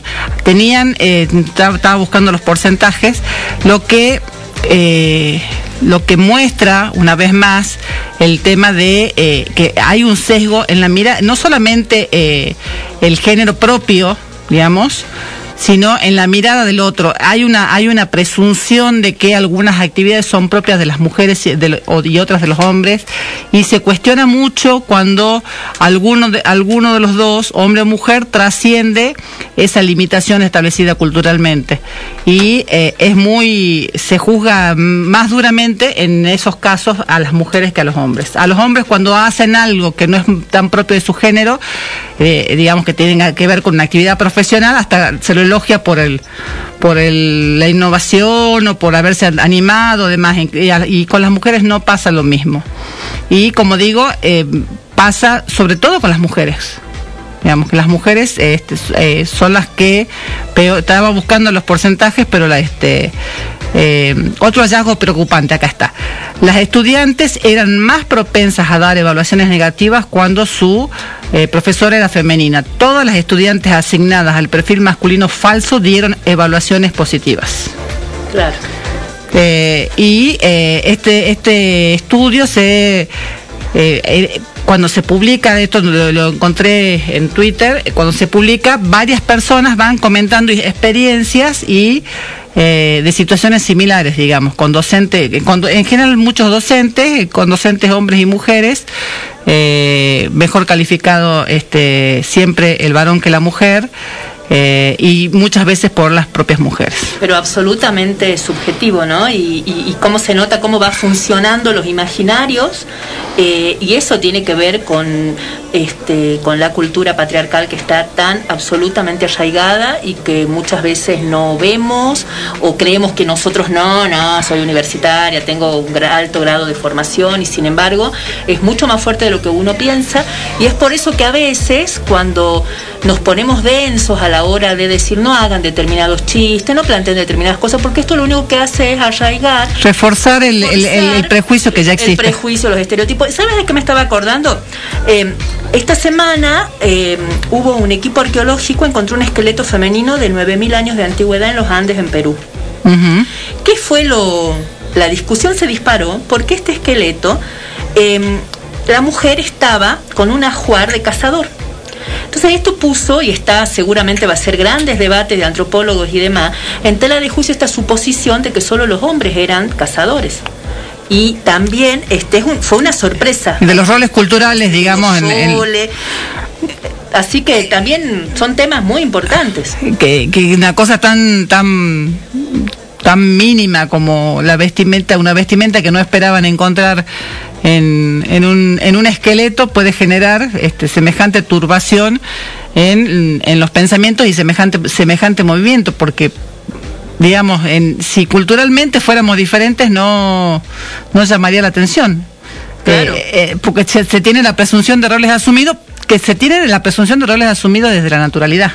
Y- Desde el planteo de lo que es natural. Creo que esto nos tiene que hacer pensar muchas cosas, muchas cosas, ¿no? De hecho, eh, claramente esto de haber- la afirmación que durante siglos, ¿no? El del hecho de que los varones eran cazadores y las mujeres recolectoras, tiene que ver, digamos, muestra claramente Que, la natura, que naturalmente las mujeres se quedan, por, porque la naturaleza quedan en la se quedan en la casa, casa a cuidar a la cría y los hombres salen a procurar el sustento, ¿no? básicamente. Y cómo la valoración de las tareas tradicionalmente femeninas, eh, la jerarquización misma de tarea, porque qué estaba seguramente cuál era la actividad más jerarquizada, evidentemente, la que tenía que ver con la fuerza física, con la casa y a lo mejor no con la recolección. O sea que también pone en tela de juicio hasta la- las bases, ¿no? Este, algunas de las bases sobre las que se ha ido sosteniendo la sociedad patriarcal, que tenía que ver con una dejerarquización siempre de las tareas domésticas de la mujer, que siempre han estado a cargo de la mujer mayormente. Las tareas de cuidado. De cuidado. Eh, bueno, y eh, esta semana se esta semana se vio también, eh, esta semana no sería exactamente el domingo pasado, en un programa periodístico nacional que pierde siempre con el programa que vemos nosotras, eh, donde cuestionaron la ley de ay, no me va a salir el nombre ahora exacto, que eh, te- tiende a cubrir toda este, la- los, los costos de menstruación Ah, sí, sí. eh, tiene un nombre específico que en este momento no me está saliendo, ya me va a este, ya me va a salir eh, y eh, el periodista se ríe, primero que dijo que bueno, que no era el momento, nunca hay leyes para las que nunca es el momento. Entonces, yo no sé por qué no sería el momento de alguna ley este, específica, porque para eso están para hacer leyes. Entonces, si hay leyes, hay proyectos de ley presentados y este eh, es este es el tiempo de tratarlos, tienen que tratarse. La pandemia no puede eh, porque si no es la pandemia es la época electoral, si no es la época electoral es porque se murió alguien, si no porque no se murió alguien, estamos con siempre hay cosas más urgentes. Si hay alguien que se tome el trabajo de elaborar, este, de estudiar y elaborar una ley determinada, es el momento de tratarlo. Pero En las circunstancias que sean y la ley que sea. Absolutamente, es realmente, y esto también vuelve a mostrar La eh, ley de gestión menstrual. eso, la ley de gestión menstrual. Esto vuelve a mostrar este cómo atrasa muchísima gente, cómo uno parece que hay discursos que están más instalados y no, incluso con gente supuestamente progre, ¿no? Por ahí uno lee posiciones, el hecho de compartir, de compartir un chiste, de compartir una broma. A ver, paren, si, si van a, si, si se la dan de aliados, sean aliados en serio. Si no, De- asuman, asuman su lugar. que son machistas y que están queriendo perpetuar este, la sociedad patriarcal y déjense de joder. A mí me molesta. Prefiero un machista de frente que el que se hace el aliado, el progre y por atrás eh, minimiza y ridiculiza cada vez que nosotros le ha- hacemos determinados planteos, se siguen burlando, siguen compartiendo cosas o siguen creyendo que las leyes que nos involucran a las mujeres tienen menos importancia en la discusión política y social que leyes que supuestamente involucran a los hombres, ¿no? Este, Eh, eh, en el caso específico de la ley de gestión menstrual, del proyecto de, porque además es un programa de salud menstrual, eh, hay, eh, eh, tiene como base estudios hechos según los cuales hay mujeres que pierden escolaridad que pierden días de trabajo, lo que significa también pérdida de, dine- de dinero, porque muchos de esos trabajos son informales, con los cuales esos días se descuentan, por no tener el dinero para, eh, para comprar toallitas o no tener este eh, los medios para higienizarse. Eh, chicos chicas que durante los días que están indispuestas no van a clases y eso lo pierden entonces lo que se está proyectando es una gestión una, una, una norma una normativa que tiene incidencia económica sobre la- el, el futuro y el proyecto de vida de muchas mujeres. Entonces ridiculizarlo, tirarla menos o lo que sea, eh, es absolutamente machista, pero absolutamente eh, ale- alejado de lo que es la política real para la gente real, para las necesidades reales de la gente de todos los días. No, Así la es. política no es solo aquella lo- la- los las negociaciones con los organismos internacionales, sino lo que afecta a la ciudadanía. Eh, Volviendo- eh, tenemos, no, acá tenemos este una, una columnista. No, para la columna que no salió, la vamos a acomodar. Y la vamos a pasar el viernes que algún viene. Problema. No, no sé si la vamos a pasar el viernes que viene, eso vemos, porque teníamos hablado otra Sí. columnista, sino que la vamos, seguro la subimos a, a, a Spotify ahí aproveche. en www.anchor.com .anchor.com Anchor o en Spotify Viernes de After o en Google Podcast Viernes de After o en varias plataformas más de podcast que lo- los pueden encontrar en nuestro Facebook, en nuestro Instagram y en nuestro Twitter eh, subimos las columnas y subimos los programas. Así que si hoy hay algo que se perdió o algo, algo que quiere repasar o le quiere hacer escuchar a alguien, eh, lo puede encontrar a partir de mañana pasado en, eh, en, en- en Spotify, que por ahí es el, que, más se usa más aquí. se conoce. Sí, sí. Bueno, ahora ya no somos dos. Este, Ajá. Acá hay alguien más eh, que se ha adelantado su participación porque al principio del programa dijimos que, no, no, me acuerdo si ya se lo dijimos, pero está el tema de Perú, ¿no? De lo que pasó en Perú. eh, que es un tema por ahí que no ha tenido la misma cobertura que las elecciones de Estados Unidos o que este, la vuelta- otro tipo de elecciones Sí, o la vuelta de bueno, la vuelta de más o menos la vuelta de Evo a Bolivia. pero que no deja de ser este importante para nuestra región y porque muchas veces hemos dicho a nosotros todo lo que le pasa a nuestros hermanos latinoamericanos nos importa. Además, bueno, un país con el que tenemos relaciones como las que tenemos con Perú es de los países que no es limítrofe y a los que podemos ir sin tener pasaporte. Sí. Tenemos convenios por los cuales podemos circular libremente los ciudadanos argentinos en Perú y los peruanos en Argentina. Y la historia del gobierno de Perú, diplomáticamente, yo recuerdo que Fue el que no- el- el que nos apoyó en la que época de Malvinas. Fue el único que Y nos bueno, apoyó. Entonces acá eh, está Lucía, va a contar un poco lo que Lucía pasó en tiene, Perú. tuvo una experiencia. Eh. Estuviste, de-. Hola Lucía, estuviste viviendo en, en Perú un tiempo. Sí, sí, bueno, bueno, buenas noches ya a todos y bueno, también a, a ustedes. Sí, yo estuve viviendo en Perú seis meses en 2018, más o menos, bueno, menos seis meses, cinco meses más o menos. Estuve en la región de Puno, que es eh, frontera con Bolivia. Eh, la verdad que yo me fui y analicé muchas cosas desde el lado político, porque bueno, yo milito desde que tengo eh, 18 años más o menos, y así que bueno, me, fui con otra idea totalmente diferente de todo, me fui de un intercambio universitario y cuando llegué me di con muchas cosas, eh, y lo principal que más me mostraba como medio preocupada era que por ejemplo no había centro de estudiantes, al menos en esa universidad, que era la Universidad Nacional de Altiplano, entre otras cuestiones. Y cuando llegué me empecé a interiorizar de el drama político y la crisis política y la crisis de representación que vive el Perú desde hace muchísimos años. Eh, me recuerdo muy bien que cuando yo llegué ya estaba el presidente Martín Vizcarra, que había asumido en enero de ese mismo año, 2018, en reemplazo de Pedro Kuczynski, que había sido sacado del gobierno por una vacancia votada por el Congreso por presuntos casos de corrupción. Digo presuntos porque la justicia peruana aún no se ha expedido sobre ninguno de los casos de los que voy a hablar hoy. Cuando digo presuntos son por ese motivo. Pero este lunes pasó algo muy particular. Me levanté el martes enterándome que durante la madrugada de Argentina, que no era tan tarde en Perú, habían vacado, vacado, así se dice, al presidente Martín Vizcarra. El Congreso de Perú decidió por un vota- una votación que fue eh, muy alta, 105 congresales, decidieron vacar al presidente por una supuesta incapacidad moral y esto se debe a que se difundieron audios durante junio de este año, donde supuestamente se afirmaba que Martín Vizcarra habría recibido plata durante su campaña como gobernador de Moquegua por el año 2014 eh, para obras públicas. Las denuncias de corrupción en Perú son un montón. Casi todo lo que podemos denominar la clase política peruana tiene en su haber un montón de causas de corrupción. Podemos decir que desde el año 2004 hasta la actualidad, todos los presidentes han tenido denuncias o, en el caso de Kuczynski y Vizcarra, han sido vacados por corrupción. Lo cual es sorprendente, que todos los presidentes que han pasado tengan esas causas. Uno de los motivos podemos decir que puede ser que no hay una ley que exija a los partidos políticos o a los presidentes informar quiénes bancan sus campañas, como es el caso de Argentina, que justamente hace un par de, de o el año pasado fue un tema de debate cuando se descubrió que en los informes de Cambiemos, por ejemplo, aportantes. había aportantes que decían yo nunca aporté un peso.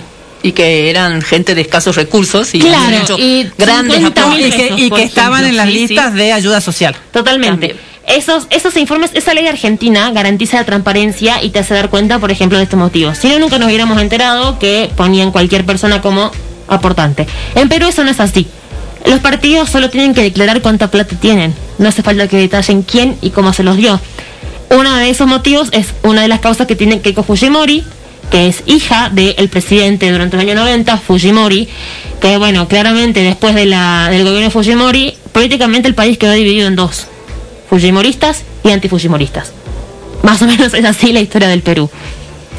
Hasta el día de hoy Fujimori sigue siendo, por ejemplo, en los recitales se sigue cantando Fujimori nunca más. Sin embargo, Keiko Fujimori sigue teniendo un gran poder, a pesar de haber estado presa en 2018. Keiko es la hija de... Es la hija de Alberto Fujimori.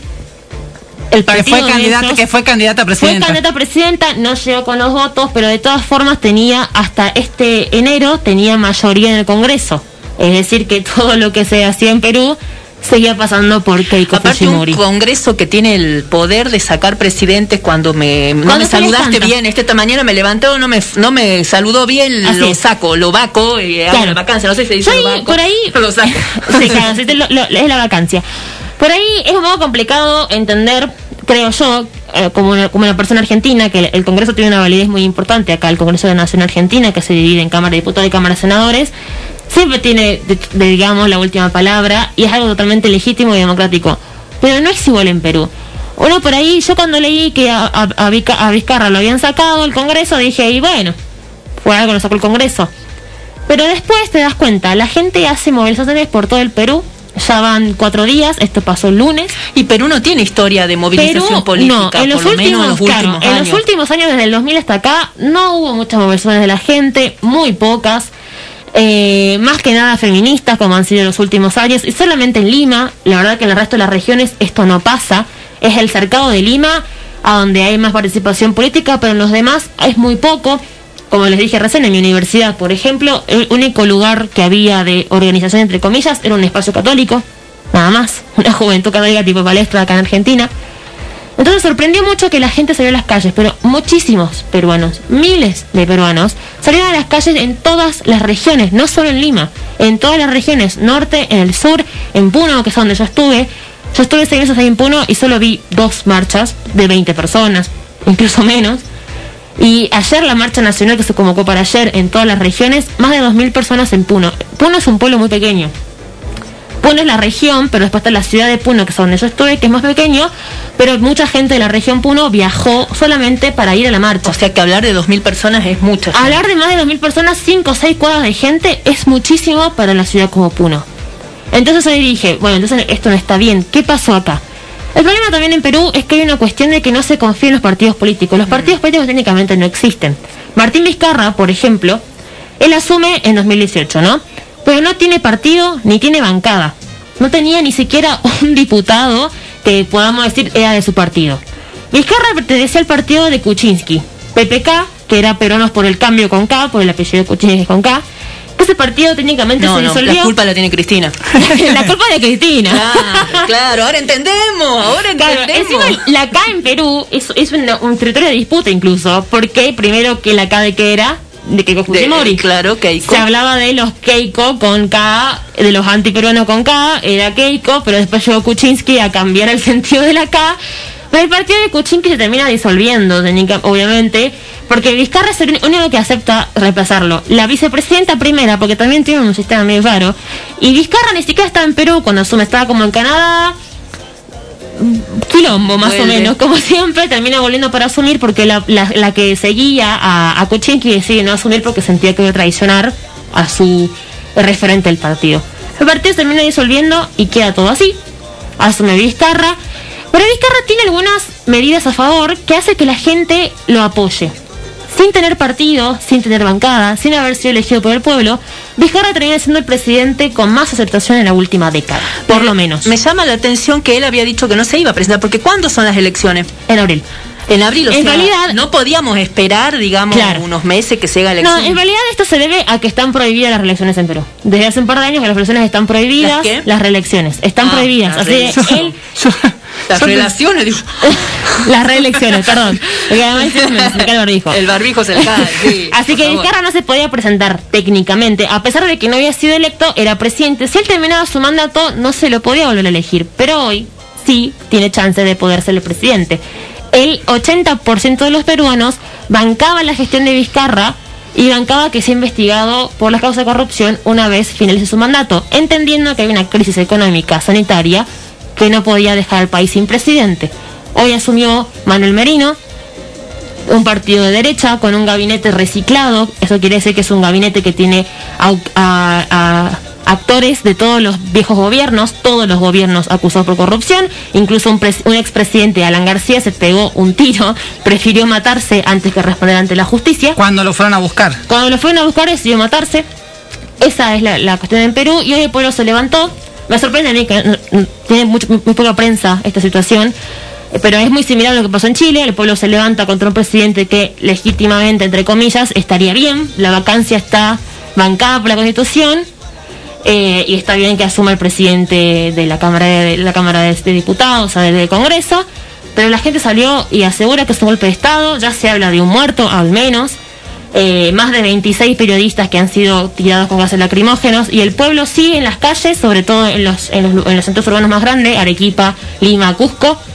Y bueno, habrá que ver cómo sigue esta situación. También, como hablábamos de Argentina, para dar ese detalle, la Cancillería Argentina solamente emitió un tuit donde puso que confía en el que, el presidente, lo dijeron como presidente, Manuel Merino, va a cumplir las elecciones, porque lo que mucha gente teme es, es eso, que las elecciones no se hagan finalmente, porque estos presidentes pateen las elecciones como pasó en Bolivia, por ejemplo. Entonces, eh, solamente dijo eso la Cancillería, y si vos ves los, las respuestas del tweet, son todos peruanos diciendo, te bancamos en Malvinas, Argentina, y así nos respondes hoy. Mm, Es, es una situación muy compleja que queda a las claras que el, el partido político, que acá también hay toda una campaña de, de, de- de ninguneo del partido político, tiene es necesario, este, evidentemente, porque si no pasan estas cosas, candidatos absolutamente débiles, que no tienen bancada, que después, este, me parece que es todo para analizar desde ese lugar, es una, es una situación compleja, pero que está bueno que la traigamos acá, porque es cierto, eh, llama la atención. A ver, nosotros por ahí nos enteramos mucho de lo que está pasando porque eh, este, vemos los videos de, de la gente de Perú, de los residentes y demás, pero este, está bueno que por lo menos empiece a decir, a ver, ¿qué está pasando acá? No, no podemos naturalizar que nunca un presidente en los últimos años pueda terminar su mandato, el Congreso se enoja y lo saca como si nada. De todas maneras ha habido algún nivel de movilización y ha habido represiones, muy ¿no? fuerte, un nivel muy fuerte de movilización, un nivel de represión también muy fuerte. La gente en primera instancia ya ha pedido que las Fuerzas Armadas no lo reconozcan, entendiendo que las Fuerzas Armadas juegan un papel muy importante en reconocer a un presidente. Finalmente lo reconocieron y salieron a, a reprimir a las manifestaciones. Hay videos terribles, la gente manifiesta tranquilamente, la Defensoría del Pueblo de Perú, que es autónoma del gobierno, sostiene que la gente tiene el derecho constitucional de manifestarse, incluso hay un artículo de la Constitución de Perú, artículo 46, que permite la insurgencia del pueblo en caso de que se considere que hay un usurpador en el gobierno. Eso está en la Constitución de Perú, que es una constitución del 93, fujimorista. La gente también quiere bajar esa constitución, pero actualmente la constitución les permite salir a las calles y manifestarse en contra de quienes consideren usurpadores del El gobierno. tema es que la Constitución le permite, pero las Fuerzas Armadas me parece que no se lo van a Así no, hay videos, hay videos, bueno, para el oyente que quiera, que quiera por ahí interiorizarse, si busca Perú en Google o, o en Twitter, van a salir todos los videos que son terribles, de gente que está, está tranquila, manifestando, incluso quieta, y se ven cómo vuelan, literalmente vuelan lacrimógenas, incluso caen desde helicópteros de las Fuerzas Armadas, de la Policía de Perú, y también está la Fuerza Especial, que vendría a ser como una brigada de Argentina, que son el grupo Terna, que anda con balas, de, con armas de fuego, han tirado perdigones, han herido periodistas y a toda persona que se les ha cruzado, y muchos ya hablan de un muerto y más de 30 heridos por día aproximadamente, lo que se conoce sobre todo en Lima, que es el lugar a donde más información puede llegar a ver. Es grave lo que está pasando y hay que prestarle atención porque sigue siendo un país de la región, así que eh, bueno, vamos a seguir con el ojo atento a lo que pasa en Perú. Claro, y ahora vas a poder seguirlo día a día. Hacemos un chivo, este, Nos la han sacado. Te- te- tenemos que firmar el libro de pase a medias, ¿no? Ajá. Porque ahora este, está viniendo a la mañana también. Ah, por eso, Ah, sí, claro, sí, por hartos de eso. escucharme por los eso. oyentes. ah. Vamos a Claro, eso, nos están usando la- las voces del programa, ¿no? No, no es así, no es así. Y encima que nos usan la voz del programa acá, no sé, nosotros no entendemos bien nuestro- a nuestros compañeros de radio, ¿no? No sabemos si nos quieren o no nos quieren tanto, porque encima que nos están sacando la voz del programa, nos saludan y no saben ni cómo nos llamamos. No sé si tienen por ahí ese audio, este, y de ahí con esto nos vamos a la pausa. El programa de Verónica y de Fabiana, muy bueno. Soy seguidor tremendo de Asintomático. Excelente el programa, chicas. Chau. No, así no. Ese era un papelón en realidad. Totalmente, un papelonazo, un papelonazo, el papelón de papelones. Bueno, y siguen llegando audio, así que bueno, ahora nos vamos a la, A la pausa. a la pausa y cuando volvamos vamos a volver con un parcito, creo, de audios de papelones que tenemos y después vamos a el especial con invitado a la distancia. Eh, vamos a ir a la pausa. Con Detox por eh, Natalie Pérez. Natalie Pérez. Y antes de ir a la pausa, dos segundos. ¿Por qué la vamos a escuchar Natalie Pérez? Porque Natalie Pérez, en nuestro programa favorito, en nuestro consumo falopa favorito, Masterchef, fue, este, se salvó, zafó de la sentencia, hizo un risotto que me dio muchas ganas de comer, igualmente su postre, y porque ya se va, porque ella estaba reemplazando al polaco. Así que Natalie. Gracias por dos semanas de buena comida. Gracias por tanto, perdón por tan poco. Exacto, nos vamos escuchándote.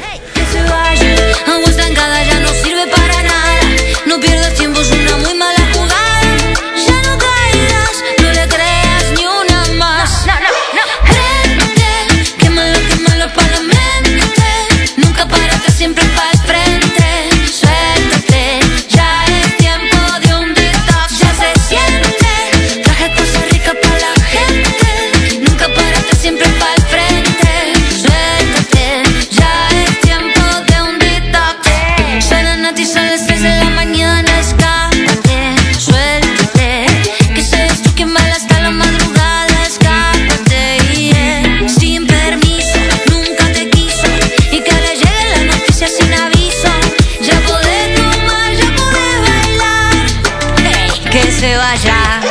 Prende, quémalo, quémalo para la mente. Nunca párate, siempre para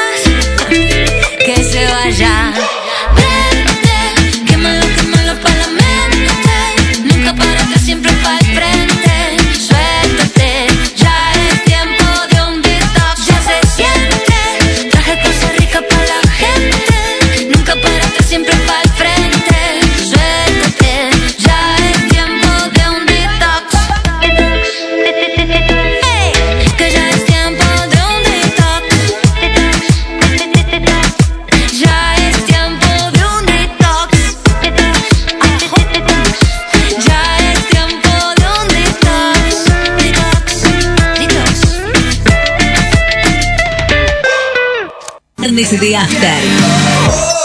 Viernes de After. Viernes, siempre es viernes en mi corazón. Siempre quiero la total. Papelones cometí muchos, pero ninguno como el del año 2000. El ingeniero Pontucci estaba enfermo, el rector de la UNSA, eh, Juan Carlos Gotifredi, me encargó que este, averiguase sobre su salud y una radio de Salta anunció la muerte del ingeniero Pontucci. Gotifredi llamó a su familia y el ingeniero Pontucci no había muerto. Terrible, pero bueno, también veamos cómo el valor que tiene la información, la desinformación, la verdad y la mentira en los medios de comunicación. Besos.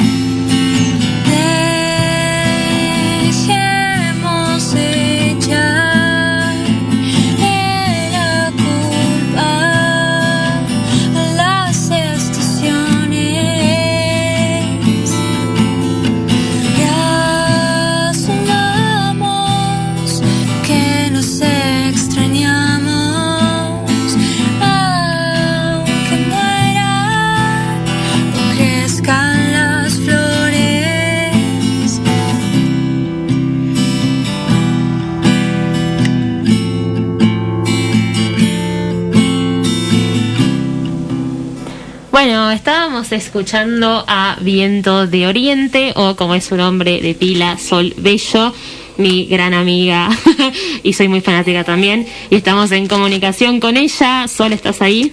Hola, hola, ¿cómo estás? Hola, Sol querida, ¿cómo estás? Tanto Hola. Solana, Hola, ¿cómo Sol. estás?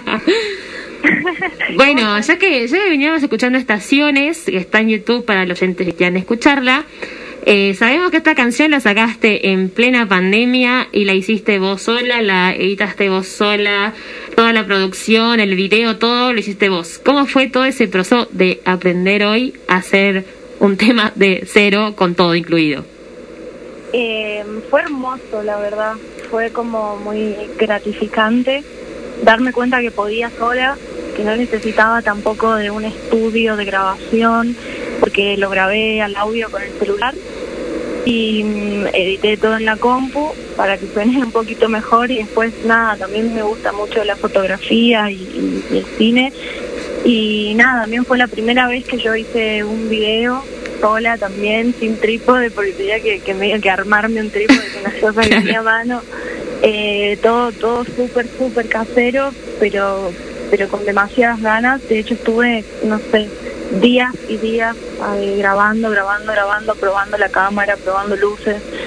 Eh, la verdad que fue mi primer acercamiento eh, al mundo de los videos y del cine y lo audiovisual, digamos. Y nada, me sirvió un montón para darme cuenta que es lo que me gusta, para darme cuenta que puedo. Y nada, eso. Eh, pero alguna, eh, eh, Sol, eh, te- Verónica te habla, ¿alguna experiencia familiar tenés con todo, con todo lo que tiene que ver con actuación y películas y esas cosas, o no? Eh, mi Mm. madre, mi madre es, es actriz, es directora, es profesora de teatro. Yo Acá también. son todos fans de tu madre, por eso. Es más, la semana pasada hablamos de una película en la que ella salió, así que... Es verdad, es verdad. Bueno, bueno, no le den todo el crédito a la señora.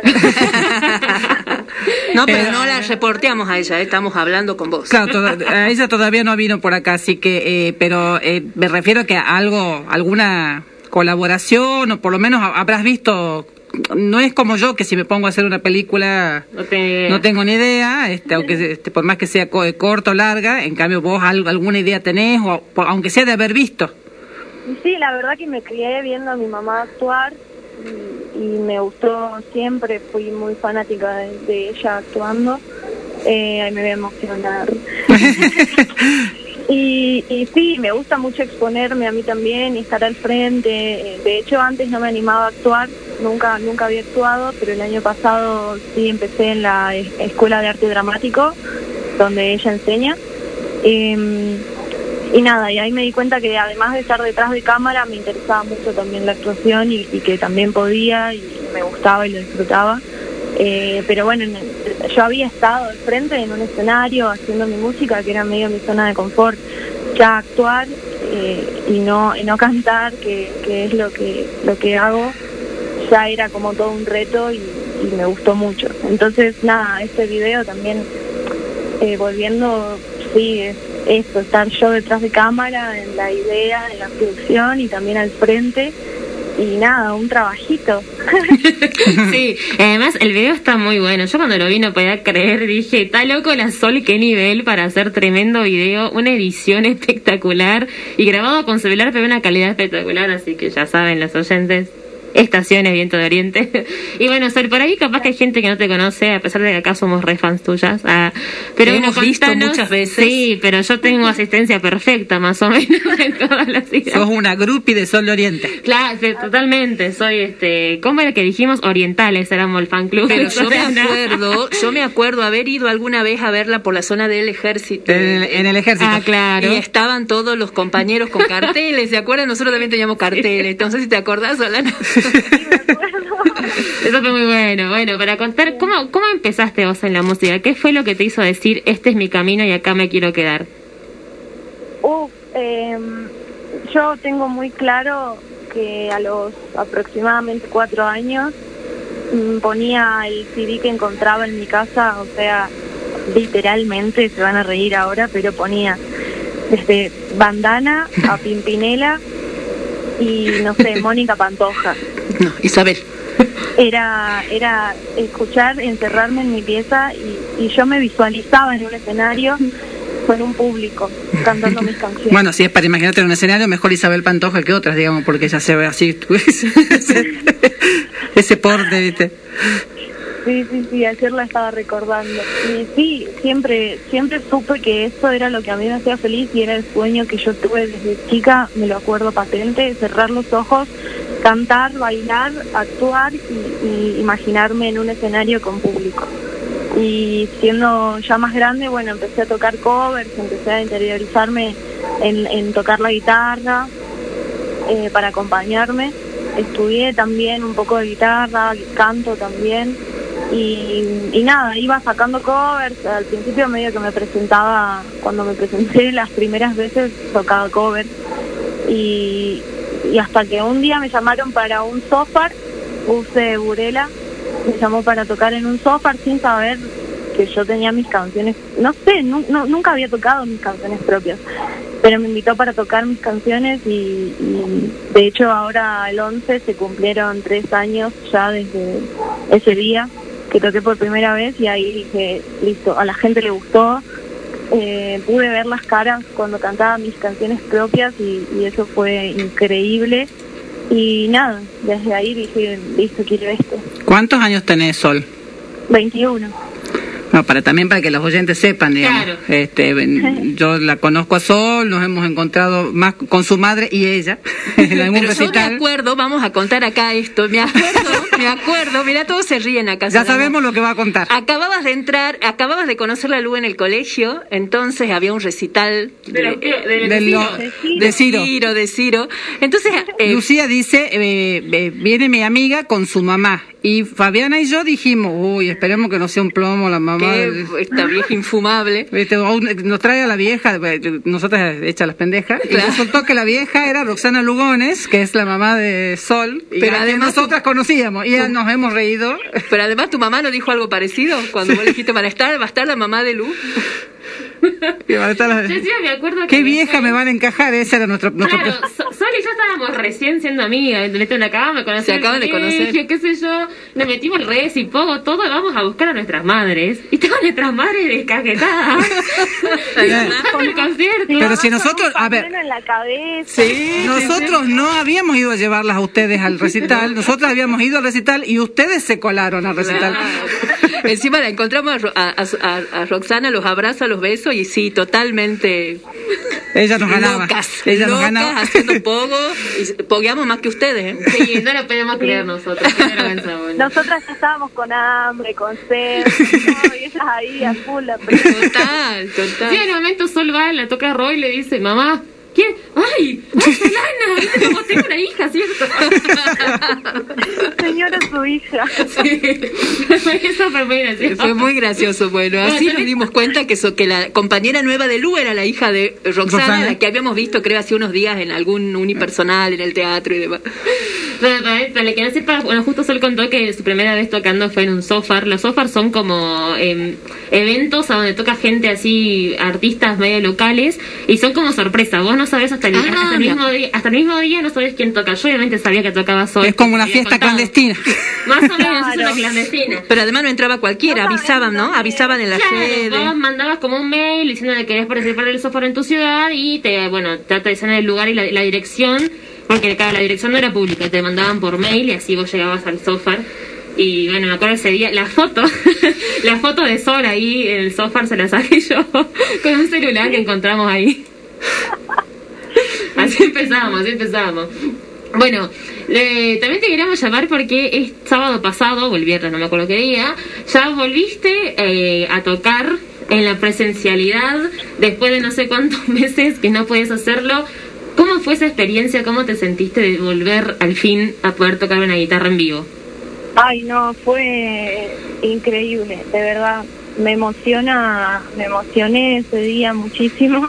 Estaba cagada de miedo, como nunca en mi vida, como nunca. Y yo estuve toda la semana ensayando, juntándome, organizando la fecha, eh, y no tenía nervios ni nada. Es más, ni siquiera caía que, que era volver a tocar en vivo. No tenía idea, me di cuenta ese día lo que se siente y, y volver a, a no, no, no puedo explicarlo. Em, tener los aplausos ahí en vivo, hoy cómo extrañaba los aplausos, las caras de la gente, el saludo después de, de, de tocar, las felicitaciones, fue increíble. La verdad que tenía muchísimas ganas de tocar en vivo y, y nada, pudimos hacerlo medio que no, no se puede todavía, medio ilegal me parece que es. Se podía, se Pero- podía. Estaba, Sí, se estaba podía. habilitado. Hasta no sé cuántas personas, pero se podía en espacio abierto. Mira, mira, bueno, claro, ese es un patio, es un hostel en realidad, pero ahora está funcionando como, como lugar para ir a comer y qué sé yo, y tiene el patiecito afuera.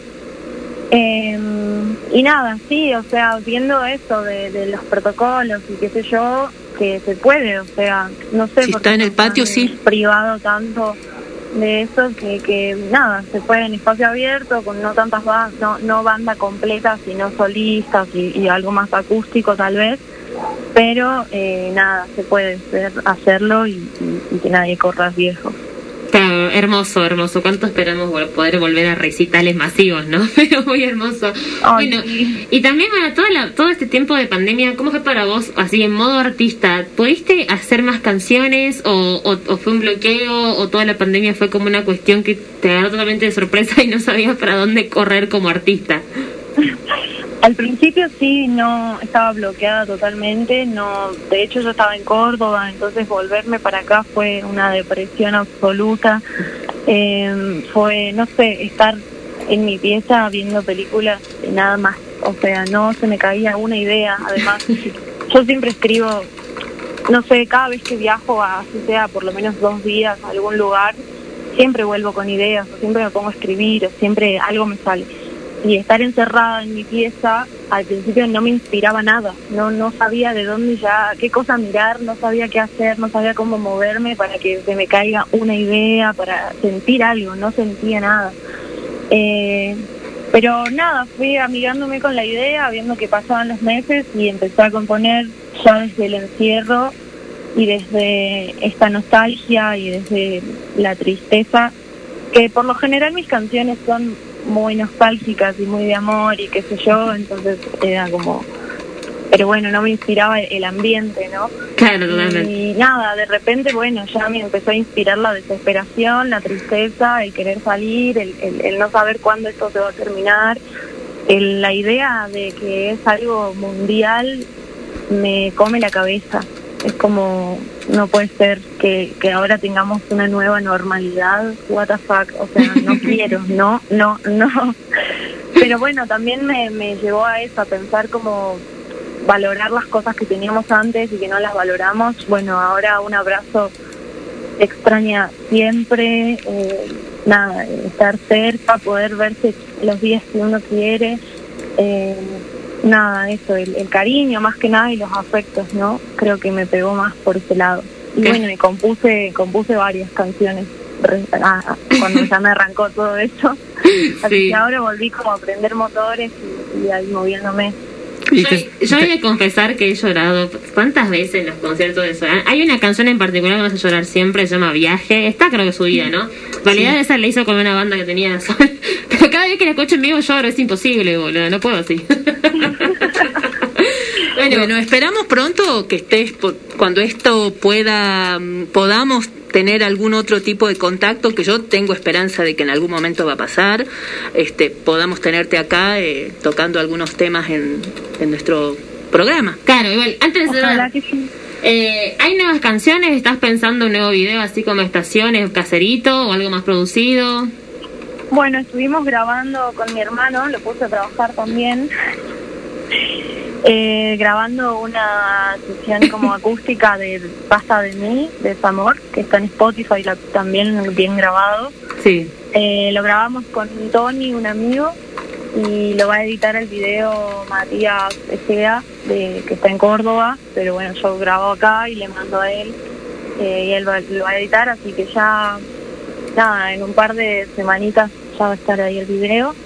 Y después sí, ahora me estoy por encerrar a grabar eh, un EP acústico con los, mis primeras canciones, las canciones más viejas. Em, Qué lindo. nada, y planeando un disco con producción y con banda también, ahí con, con gente muy grosa como Emily Bell y... Eh, nada, Uy, Emily. Belli, también somos fans acá. Ah, no, También, no, también. Solo eso puedo decir, es un adelantito, de Ah. estamos planeando hacer algo para Viento de Oriente. Genial. Bueno, por último, tus redes, así te siguen los oyentes y ya saben a dónde ir a escuchar a Viento de Oriente. Bueno, pueden buscarme como Viento de Oriente en Instagram, en Facebook, en YouTube y en Spotify también está el tema Desamor. Así que nada, espero que les guste y que lo disfruten y que, que me ayuden a, a compartir mi música. En Facebook ya lo hemos compartido, ya lo estaremos compartiendo en el resto de las redes para que te puedan ubicar los oyentes. Muchísimas gracias. Gracias a vos. Gracias, Sol. Espero esa Los nueva música, ¿eh? Sí, estamos en contacto. Volveremos. Dale, Abrazo a la gracias. distancia. Chao. Adiós. Chao, Sol. Chao. Bueno, ya nos estamos como pasando. Tenemos una última anécdota, algún último papelón. Sí, pero ya será de cierre, como ya como para cerrar, tenemos creo un último un último papelón este Yo me acordé de uno mío, lo tengo que contar. Bueno, Eh, contalo, contalo. Escena de egresados. ¿Qué pasó? ¿Te caíste? Entré, llovía, zapato nuevo, vestidito nuevo, qué sé yo. Este, entré corriendo, piedra, piedra, piedra, tacos de, las, de mis primeros tacos. Pisé eh, azulejo y por supuesto patiné con los zapatos nuevos y todo mojado, patiné eh, y piernas hacia adelante, caí hacia atrás sentada delante de los que ya estaban en la fiesta y empapada además, porque mm, semi embarrada, porque toda esa agua barrosa saltó. El, el profesor que estaba cerca, que era el, el- padre Miguel López, me miró y dice, ay, Verónica siempre tiene que hacer entradas espectaculares. Eso también le podría haber pasado a ella. Totalmente, totalmente. Yo me caí Por- todo el tiempo. Por suerte el vestido era de eso que uno lo lava y el re- eh, era una, una buena tela que se seca rápido. rápido este, y pude se- zafar el resto de la noche. La fo- Bueno. salí linda en las fotos. Es lo que importa. Es lo que importa. Bueno, nos hemos reído muchísimo con los papelones. Estamos ya pensando en el tema del otro, del próximo programa. Se los vamos a hacer saber. Vayan eh, empezando a pensar que cualquiera de las cosas que piensen en algún momento nos va a servir porque estamos usando toda nuestra inventiva para seguir charlando acá y riéndonos un poco y pasándola bien. Este, así que bueno, llegamos al final. Nos vamos a ir con un último papelón y ya nosotros nos despedimos de acá porque ya no volvemos. Vamos a escuchar a un último papelón y después nuestro tema de cierre. Muchas gracias este, por este buen rato, Verónica, Lucía. Muchas gracias, y Gualicho. nos escuchamos el viernes que viene. Gracias, Adiós. Hola gente, soy Starlex y un, un papelón que no pasó hace tanto tiempo, que en realidad pasó en cuarentena, creo que fue, no, sí, fue en cuarentena, que como sabrán yo juego Animal Crossing, que es bueno, el juego de que tienes tu propia isla y tienes diferente gente que se puede venir a vivir y tal y cual. Eh, hay muchos aldeanos en el juego y uno de los más populares creo yo es uno que se llama Bob, o bueno, se llama Arándano en la versión latinoamericana. Y entonces en un momento él se vino en plan de visita a mi, a mi zona de, campamen- de campamento. Y bueno, y yo tenía, y yo tengo un grupo de gente en Discord con el que jugamos al juego juntos, tal y cual. Y yo voy y bueno, cuando veo que está eh, Arándano en mi isla en plan de visita, digo, oigan, se vino Arándano, eh, quiero que se quede y tal y cual. Entonces empecé a hacer todo lo que se supone que tenía que hacer para que se venga. Y él me seguía diciendo de que no, de que no se iba a venir a la isla por no sé qué motivo. Y en ese momento ya yo me empecé a preguntar, ¿qué pasó acá? ¿Se habrá jugado el juego? Porque se supone que se debe venir, o sea. Entonces voy por ahí, les pregunto a mis amigos y voy buscando por internet y resulta que había estado jugando el, el- el juego por como siete meses o seis meses o hace bastante tiempo y no tenía la isla llena de gente. O sea, hay un límite de gente y yo tenía ocho aldeanos y pensé que ocho era el límite por un motivo extraño y no, el límite son diez. Entonces, claro, yo tenía espacio disponible en la isla y él no se venía ¿por qué? porque el espacio no estaba hecho. Yo lo tenía que hacer, o sea... Entonces, claro, yo en ese momento dije, ah, no, soy increíblemente estúpido, o sea... Porque es que yo veo, o sea, no saben la cantidad de videos de gente que de, de gente que juega el juego, la cantidad de islas que fui a visitar de mis amigos, y por algún motivo se me pasó completamente de que yo no tengo, no tenía todos los aliados que podía tener, o sea, habré jugado por una banda de tiempo el juego y me perdí de haber tenido dos aliados extra, o sea, bueno. Ahora, ahora mismo Arianda sí vive en mi isla porque hice, lo, o sea, lo de construir un lugar se hace en dos segundos y también fui así rápido a buscar a otro aldeano, pero Dios, fue horrible. Encima porque me lo dijo una persona del grupo en plan, ¿tenés toda la gente en tu isla? Y yo en plan, sí, sí, sí, tengo ocho. Y él, no, eh, tienen que ser, tienen que ser diez. Y yo, ay, la puta madre, soy estúpido. fue, fue horrible. ah.